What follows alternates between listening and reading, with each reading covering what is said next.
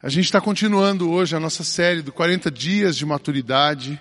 Ah, e eu sei que essa série tem mexido com a nossa igreja, tem feito a gente pensar.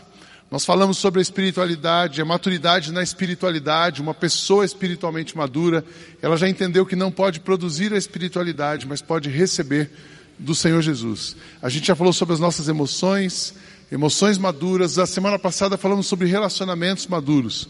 E hoje a gente vai falar sobre missões. Uma igreja madura, ela é engajada na missão de Deus. Uma pessoa madura entendeu para que existe. Para falar sobre missão, nos ajudar a pensar, entender esse propósito de Deus para nós, nós convidamos o pastor Marcos Amado.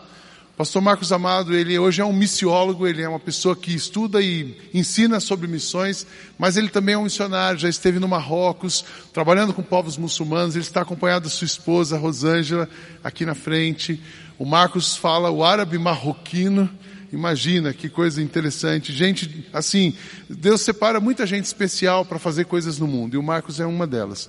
Então, queria que a gente recebesse o Marcos, que Deus te use muito nessa noite, como usou de manhã, e que a gente recebesse o Marcos com uma salva de palmas. Amém. Obrigado.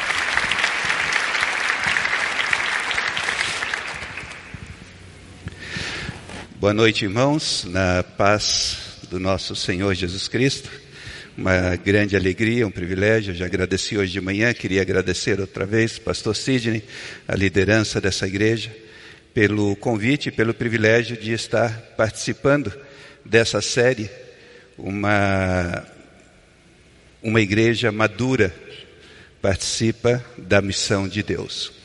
E o Senhor nos deu o privilégio, durante 23 anos, nós nos envolvermos com missões, principalmente morando no norte da África, trabalhando com muçulmanos, país onde é proibida a pregação do Evangelho.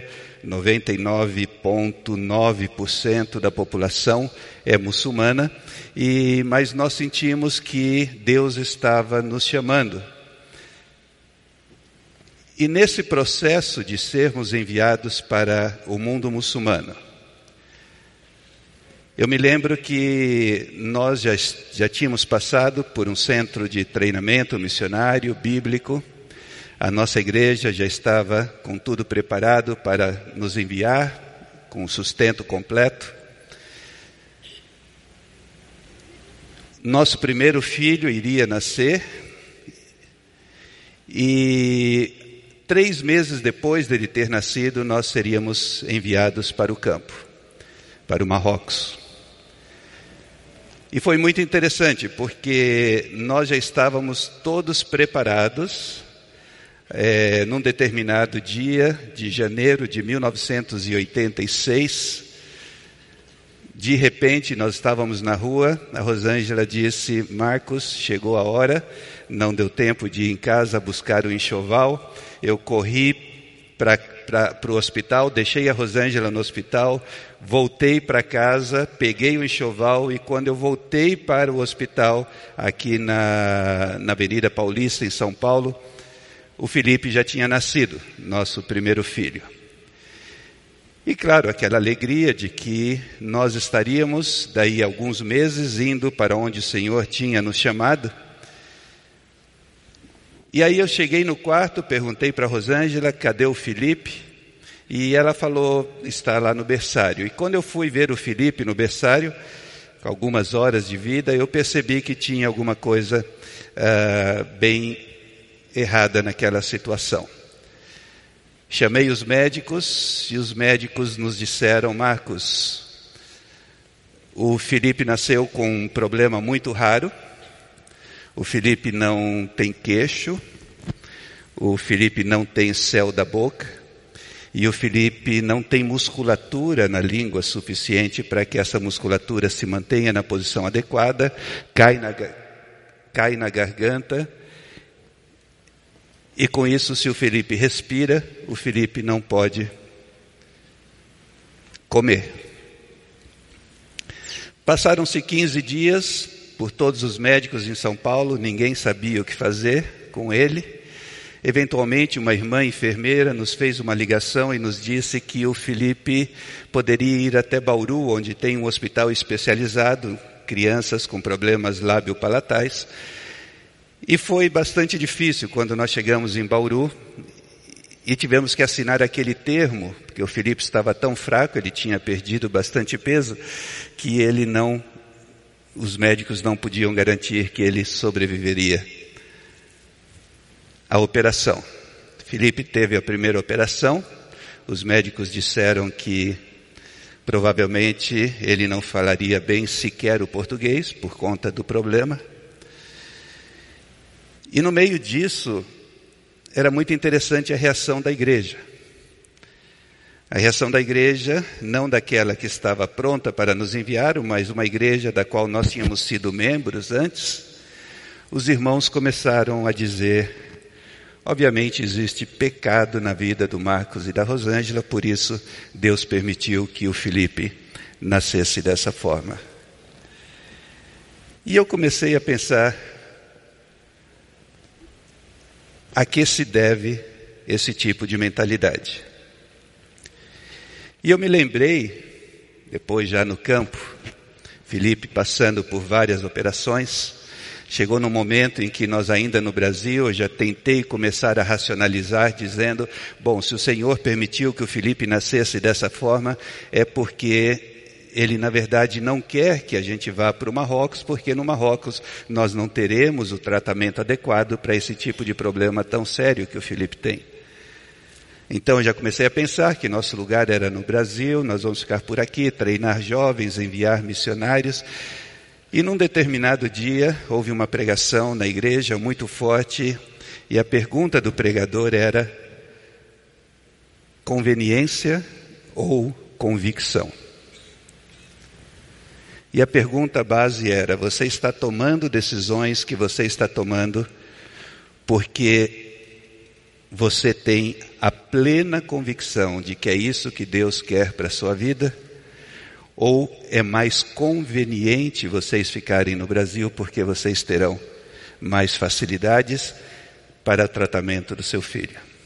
E naquela noite, Rosângela e eu chegamos em casa mais uma vez, nos ajoelhamos aos pés do Senhor entregamos nossa vida a Ele e dissemos, apesar das limitações que nós vamos encontrar no Marrocos, nós temos convicção de que o Senhor vai nos levar e vai cuidar de nós. E aquele menino que os médicos diziam que provavelmente não falariam bem nem sequer o português, alguns anos depois, quando nós saímos do Marrocos para assumir uma posição de liderança na nossa agência missionária no sul da Espanha. Esse menino falava fluentemente o inglês, português, árabe, francês, espanhol e mais alguma coisa que, que eu não me lembro.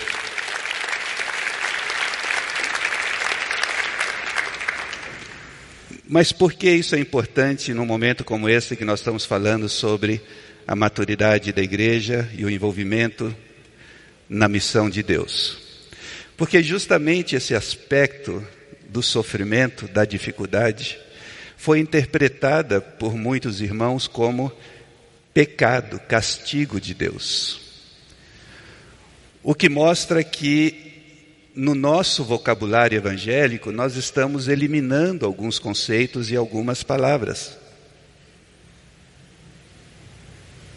E é muito interessante porque quando nós olhamos para a palavra de Deus e nós pensamos numa situação muito interessante vivida pelo apóstolo Paulo, nós vemos que lá no livro de Atos, não precisam abrir a Bíblia, mas no capítulo, uh, em várias passagens, na verdade, do livro de Atos, nós vemos o que o apóstolo Paulo passava. E num determinado momento ele estava na cidade de Éfeso, Deus estava fazendo milagres, demônios estavam sendo expulsos, o nome do Senhor estava sendo glorificado, mas naquele momento, no meio dessas bênçãos, Deus fala para Paulo: ok, tá, o negócio está legal, e eu fico até pensando, se fosse eu no lugar do Paulo, de Paulo, né, eu estaria escrevendo uma carta de oração para a minha igreja, dizendo: graças a Deus, Deus tem abençoado, pessoas estão sendo curadas, os demônios estão fugindo na presença de Jesus, a igreja está crescendo.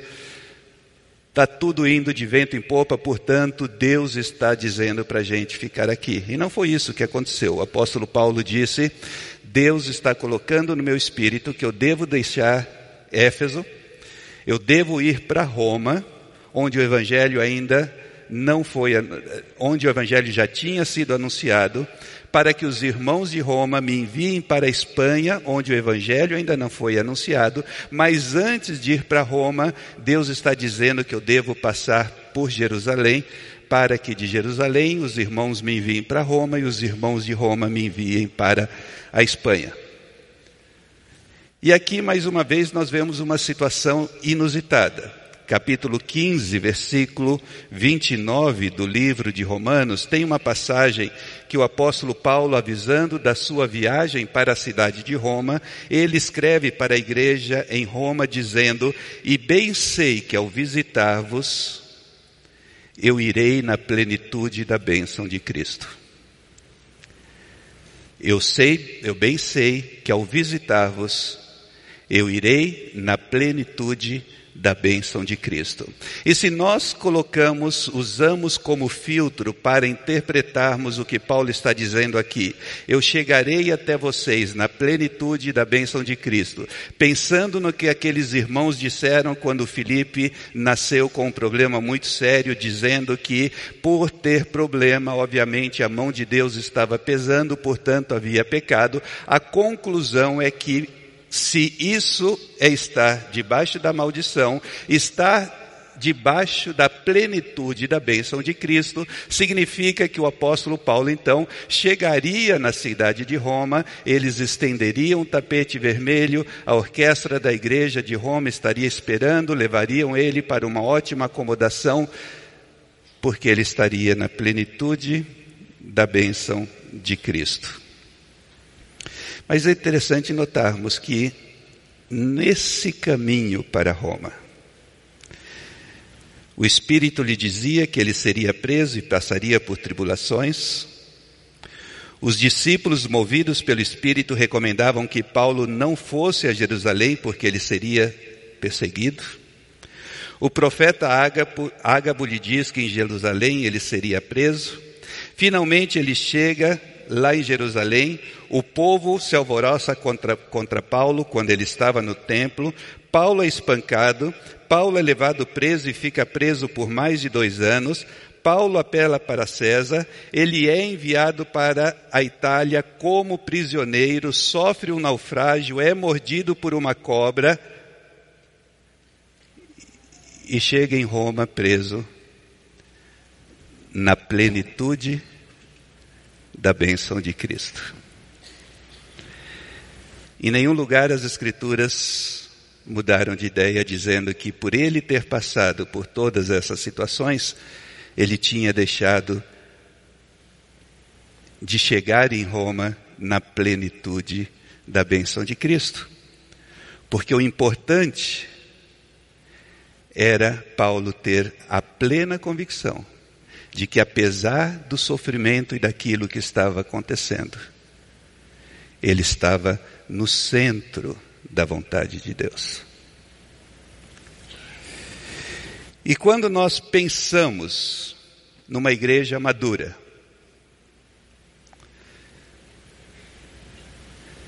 eu tenho a impressão que, como igreja evangélica brasileira,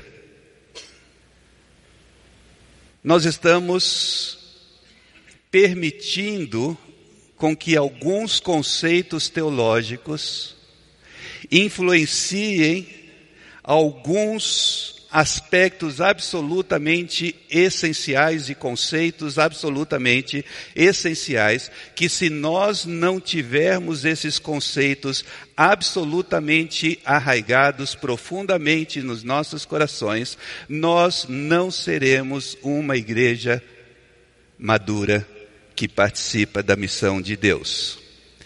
Entendo que os irmãos já conhecem o conceito do que é a missão de Deus. Quero fazer brevemente um resumo do que eu entendo pela missão, pela definição da missão de Deus. E aí eu gostaria de ver se nós conseguimos juntar. Bom, nós vimos essa dificuldade que nós temos em lidar com o sofrimento e entender que o sofrimento pode ser parte do plano de Deus, por um lado, e nós estamos num domingo em que nós estamos falando da maturidade da igreja, uma igreja madura participa da missão de Deus e o que tem a ver essas duas coisas. Se nós pensarmos no capítulo 3 do livro de Gênesis, versículos 22 a 24, quando você chegar em casa, se você se interessar, dá uma olhada, nós vamos perceber que ali no capítulo 3 aconteceu uma das maiores tragédias, se não a principal tragédia da história da humanidade. O ser humano vivia num jardim perfeito em comunhão com Deus, o ser humano desobedece, o ser humano é expulso do jardim, e aí nós vemos que uma das consequências do pecado, quando o ser humano foi expulso do jardim, é justamente o fato de que eles tiveram o acesso à árvore da vida negado. Eles já não podiam ter acesso à árvore da vida. Esse é o início da história. Quando nós olhamos na Bíblia, no livro de Apocalipse, capítulo 22, versículos 1 a 5, e nós vemos o final da história. Nós temos ali uma descrição fantástica do que vai ser o novo céu e a nova terra e de como vai ser aquele lugar que você e eu, que fomos resgatados pelo sangue de Cristo derramado na cruz, como vai ser esse lugar. E nós vemos que entre todas tantas outras coisas fantásticas, mais uma vez, Deus nos dará acesso à árvore da vida e ali nessa passagem está dizendo: e as folhas da árvore da vida servem para a cura das nações. Se nós juntamos isso com o chamado de Abraão, onde nós vemos em Gênesis capítulo 12, versículos 1 a 3, depois de uma bagunça tremenda que existem nos capítulos 1, 3 a 11 do livro de Gênesis, nós vemos que Deus começa a apresentar o seu plano estratégico para corrigir o erro do ser humano cometido no jardim, cometer, corrigir o problema do pecado. E Deus diz para Abraão: vai para uma terra e através de você e da sua descendência, todos os povos da terra serão abençoados. Se nós colocamos esses polos diferentes do Antigo e do Novo Testamento, e através disso tentamos então fazer uma definição do que significa a missão de Deus, da qual nós devemos fazer parte, nós podemos dizer que a missão de Deus é a destruição final de toda maldade na criação, a cura de toda dor e enfermidade, a reconciliação plena por meio da cruz de Cristo do nosso relacionamento com Ele, com o próximo, comigo mesmo e com a natureza. E aqui nós temos alguns detalhes extremamente, extremamente importantes, porque nós precisamos entender que no jardim no momento que o ser humano, o homem e a mulher pecaram, houve uma ruptura de vários relacionamentos. E o sacrifício de Cristo na cruz, se na verdade Deus está promovendo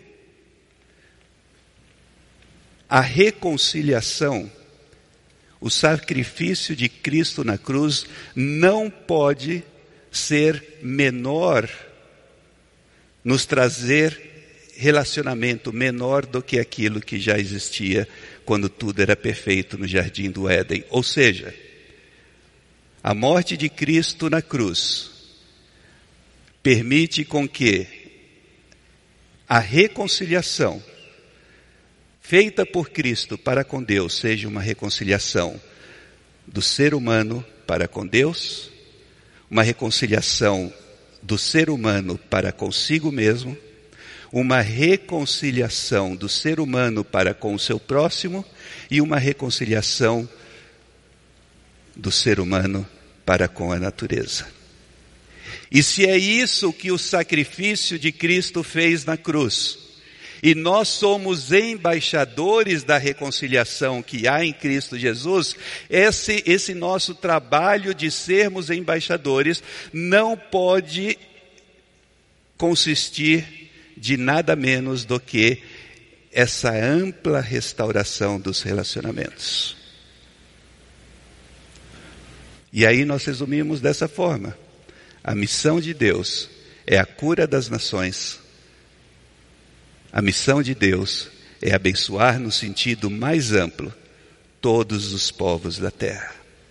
E quando nós olhamos isso, então nós chegamos à conclusão de que a missão, além de ser de Deus, nós então entendemos que na verdade o tempo todo, através de toda a história, é Ele que toma a iniciativa, Ele é o protagonista, você e eu somos os coadjuvantes, mas nós temos o privilégio de, como coadjuvantes, participarmos da missão dele de levar cura para as nações e de abençoar todos os povos da terra, que é um privilégio que você e eu não merecemos, mas que por causa do sacrifício de Cristo na cruz, somos convidados a fazer parte.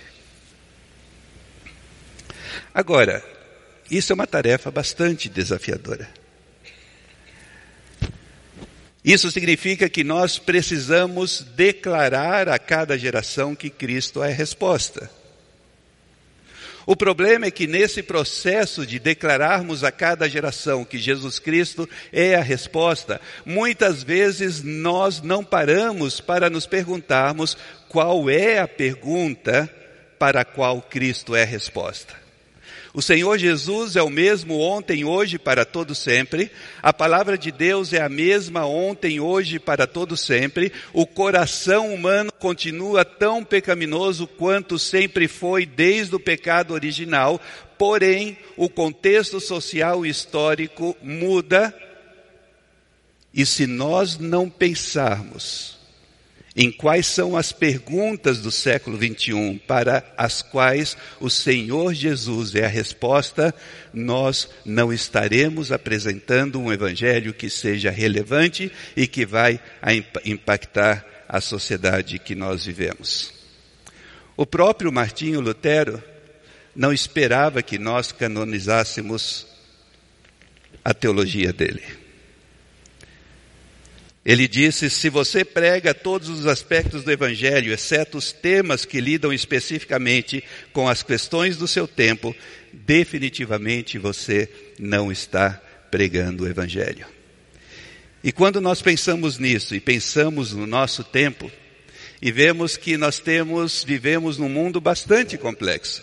Nós temos aqui situações que nós podemos chamar de materialismo, hedonismo, individualismo. Nós vivemos crise política e étnica, crise ética e moral. Nós temos um mundo em que ainda dois bilhões de pessoas não escutaram sequer uma vez que Jesus Cristo é o Senhor. E se verdadeiramente o que Jesus Cristo fez na cruz, reconciliou, promoveu a reconciliação daquilo, da ruptura que aconteceu no Éden, do meu relacionamento para com Deus, do meu relacionamento para com o ser humano, comigo mesmo e com a natureza, todas essas características que nós temos do mundo em que nós vivemos, nós precisamos entender quais são as respostas que emanam de tudo isso e que nós precisamos mostrar para o mundo que Jesus Cristo é a resposta.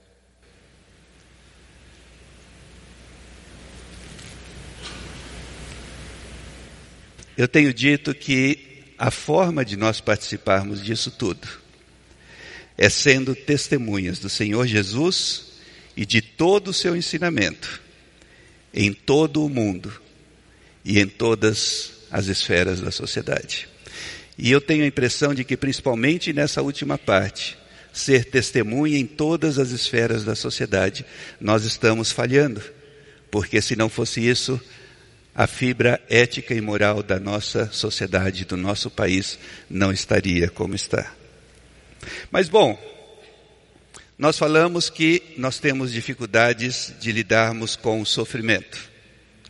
Nós falamos que nós vivemos num mundo absolutamente complexo e que Jesus Cristo é a resposta para a complexidade do mundo em que vivemos. Nós falamos que a missão de Deus é levar cura para as nações e abençoar todos os povos da terra, e por incrível que pareça, Ele está chamando você e eu para participarmos dessa missão de levar cura e de abençoar todos os povos da terra. Isso significa que uma igreja madura, além de missionária, igreja missional em que tudo aquilo que ela faz é com o intuito de ser testemunha do Senhor Jesus. E eu tenho a impressão que uma boa parte de tudo isso que nós estamos falando, muitos de nós já sabemos. Eu sei que essa igreja é uma igreja missionária, eu sei que Deus tem usado essa igreja de, de, de muitas maneiras incríveis, mas a pergunta que ainda fica é: será que estamos usando todo o potencial missionário da igreja? E outra pergunta que nós precisamos responder: o que nos impede de sermos uma igreja mais madura e, consequentemente, mais missionária? E por incrível que pareça, está relacionado com a história que eu comecei a contar e com a nossa dificuldade de entendermos o sofrimento. E para explicar isso melhor, eu vou tentar rapidamente mostrar alguns desenvolvimentos históricos e eu até disse nos outros cultos que eu faria uma digressão aparente, mas é só aparente porque vocês verão que está relacionado com aquilo que nós estamos conversando. E esse nosso é, périplo pela história, nós começamos no século XII, que era um momento histórico de muita ebulição na Europa, onde estavam acontecendo as cruzadas, onde novas ideias estavam surgindo, as universidades estavam sendo formadas, e no meio disso tudo surgiu um teólogo, filósofo conhecido de alguns de vocês, chamado Tomás de Aquino. Era realmente um, um, um teólogo que causou muito impacto, mas ele tinha um aspecto da sua sua teologia, que trouxe algumas modificações históricas importantes. Ele acreditava sim no pecado original. Ele acreditava sim que houve um distanciamento de Deus com o pecado, afetou o relacionamento do ser humano para com Deus, mas ele também acreditava que a queda não afetou a mente do ser humano. Ele acreditava que o intelecto não havia sido afetado, que a centelha da imagem de Deus continuava intacta dentro do cérebro humano, dentro do processo de formação de pensamento do ser humano. E isso começou a trazer um desenvolvimento impressionante. Se é verdade que então existe ainda a centelha da imagem de Deus no nosso pensamento, isso quer dizer então que aquilo que eu, o meu raciocínio, pode me levar a conclusões que são tão válidas quanto a revelação especial dada por Deus contida na Bíblia, na Sua palavra. E isso abriu um processo, juntamente com o pensamento de outros pensadores, que começou a dar um grande destaque, começou a colocar o ser humano no centro.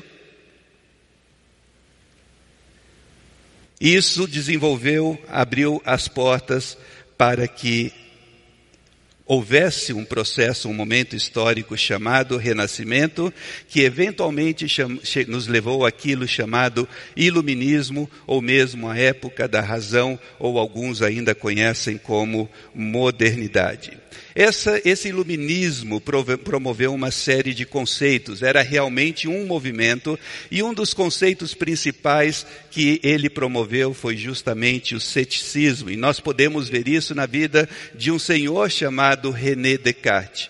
era um filósofo, era um cientista, e o René decidiu, então, num determinado momento dos anos 1600, parar por algumas semanas e ele resolveu de duvidar, duvidar de tudo que podia ser duvidado. E depois de muito esforço intelectual, ele chegou à seguinte conclusão: existe somente uma coisa que não pode ser duvidada: o fato de que eu duvido. Se me pagasse bem menos, eu acho que eu poderia chegar também a essa conclusão, mas naquela época, tudo girava ao redor da religião. Tudo girava ao redor de uma autoridade superior que não pode ser duvidada, e era Deus. E agora chegam esses senhores dizendo: bom, não é bem assim, é, o ceticismo tem um lugar importante. Isso acabou levando a uma premissa de que o homem e não Deus era o centro de tudo, ao redor do qual tudo girava. Isso também nos trouxe uma nova realidade passamos a ter aquilo que foi chamado pelos filósofos de o um mundo dos fatos, que era as pesquisas científicas, aquilo que podia ser provado empiricamente e que ninguém podia discutir, e o mundo dos valores. E as convicções religiosas entravam no mundo dos valores. O que significava que elas eram relativas. Você pode ter essa convicção religiosa, aquele outro pode ter aquela religião, aquela convicção, mas todos esses pontos de vista têm o mesmo valor, porque além do relativismo, além do ceticismo, existe o pluralismo, onde todas as ideias religiosas têm o mesmo valor. E para completar, nós temos esse senhor chamado John Stuart Mill que afirmou que somente os indivíduos e seus interesses particulares são importantes e seus interesses podem ser determinados por qualquer coisa que maximize seu prazer e diminua sua dor.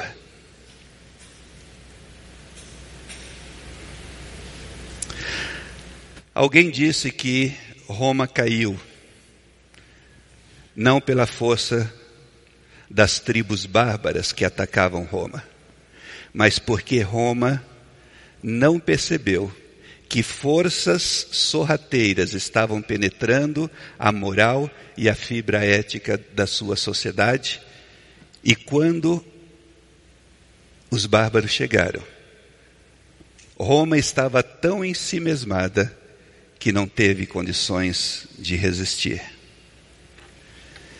C.S. Lewis disse: a pior maldade não é a que acontece nos sórdidos porões do crime que Dickens tanto amava descrever. Ela é concebida e levada adiante, secundada, executada e registrada nos bens iluminados, limpos, acarpetados e aquecidos escritórios, por homens silenciosos de colarinhos brancos, unhas bem aparadas e rostos bem afeitados, que não precisam levantar seu tom de voz.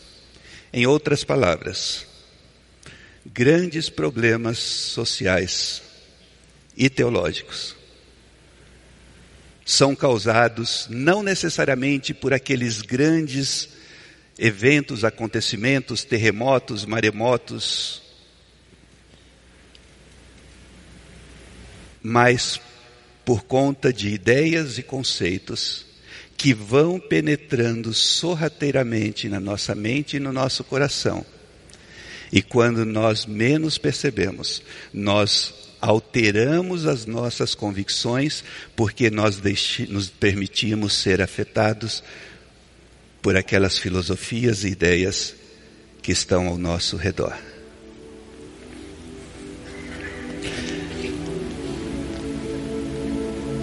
Em relação à igreja evangélica brasileira. A minha impressão é que os bárbaros já chegaram. E os bárbaros são essas ideias de Tomás de Aquino, de Jean-Jacques Rousseau, Descartes, Stuart Mill, que começaram a penetrar no nosso ser e no nosso coração.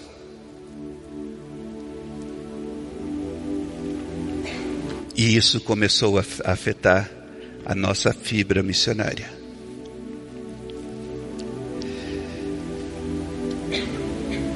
Um teólogo cristão evangélico, Amorese, ele disse que a consciência da eleição, ou seja, a consciência de que existem muitas opções e nós podemos eleger aquela que nos convém, conduz a escolhas hedonistas. Eu já não escolho por dever, por reconhecer absolutos, por princípios e outros subprodutos. Escolho aquilo que mais gosto Assim, em situações sociais e mesmo na minha vida privada e espiritual, eu faço escolhas que me causem no curtíssimo prazo menor desconforto, desconforto, dor ou esforço ou preço, influenciados por aquelas ideias desses filósofos. Esses deveres vão perdendo valor quando não existe mais um padrão oficial e aprovado de crença ou conduta. Cada um age de conformidade com sua consciência. E sua consciência é moldada por seus interesses, e seus interesses são moldados pelo mercado que insiste em lhe dizer que você é o centro do mundo. E é interessante, irmãos, que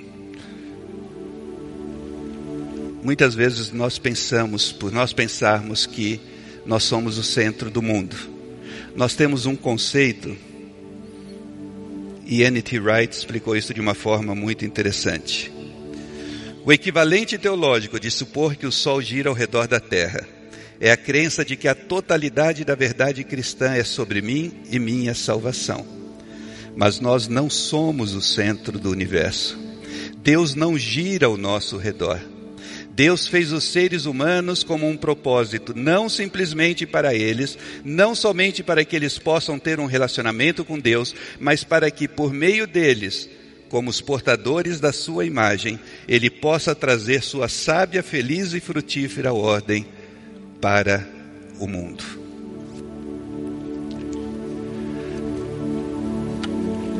Aqueles irmãos que há mais de 30 anos disseram para Rosângela e para mim que nosso filho tinha nascido da forma que ele nasceu. Era porque havia pecado na nossa vida e, portanto, Deus estava nos castigando. Essas pessoas, influenciadas pelas filosofias do mundo em que nós vivemos, não conseguiam aceitar que para que possamos viver uma vida cristã, que nos permita sermos cristãos maduros e, portanto, cristãos que participem da missão de Deus, o sofrimento faz parte desse processo. E pelo fato de estarmos sendo influenciados por essas ideias filosóficas de Descartes, de John Stuart Mill, e de tantos outros. Essas ideias estão afetando a nossa teologia. E muitas vezes nós não estamos pregando um evangelho da prosperidade, mas nós estamos pregando um evangelho do bem-estar, que faz com que a gente anuncie que Cristo morreu, sim, Cristo morreu, para resolver os meus problemas. E Cristo não morreu para resolver os meus problemas, apesar de que isso é um subproduto. Mas Jesus Cristo morreu para que Ele possa usar você e eu, para que sejamos testemunhas do Senhor Jesus Cristo e de todo o seu ensinamento em todo o mundo e em todas as esferas da sociedade. Mas com a influência que temos tido da do mundo que está ao nosso redor. Eu já não consigo dizer como o apóstolo Paulo, que dizia: Não considero a minha vida de valor algum para mim mesmo. Eu já não consigo dizer que eu estou pronto não apenas para ser amarrado, mas também para morrer pelo nome do Senhor Jesus. Eu não estou pronto para dizer, porque para mim o viver é Cristo e o morrer é lucro. E se nós não estamos prontos para dizermos isso, nós não somos um cristão maduro, pronto para participar na missão de Deus, até as suas últimas consequências.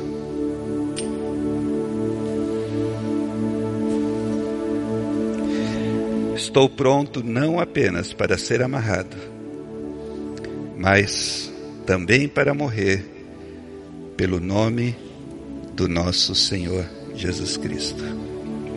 Vamos abaixar nossa cabeça.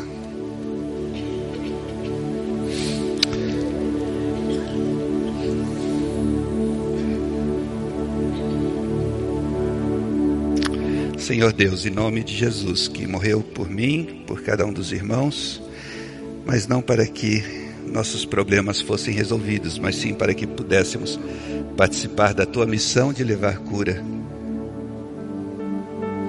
até os confins da terra. Ajuda-nos, Senhor, a nos voltarmos para um evangelho que nos permita dizer: Eu estou disposto não somente a sofrer, mas se necessário for, a morrer pelo nome do nosso Senhor Jesus Cristo. E que com isso possamos plenamente sermos partícipes da tua missão e que possamos ser testemunha de todo o ensinamento de Jesus em todo o mundo e em todas as esferas da sociedade. É o que nós pedimos em Cristo Jesus. Amém. Deus abençoe os irmãos.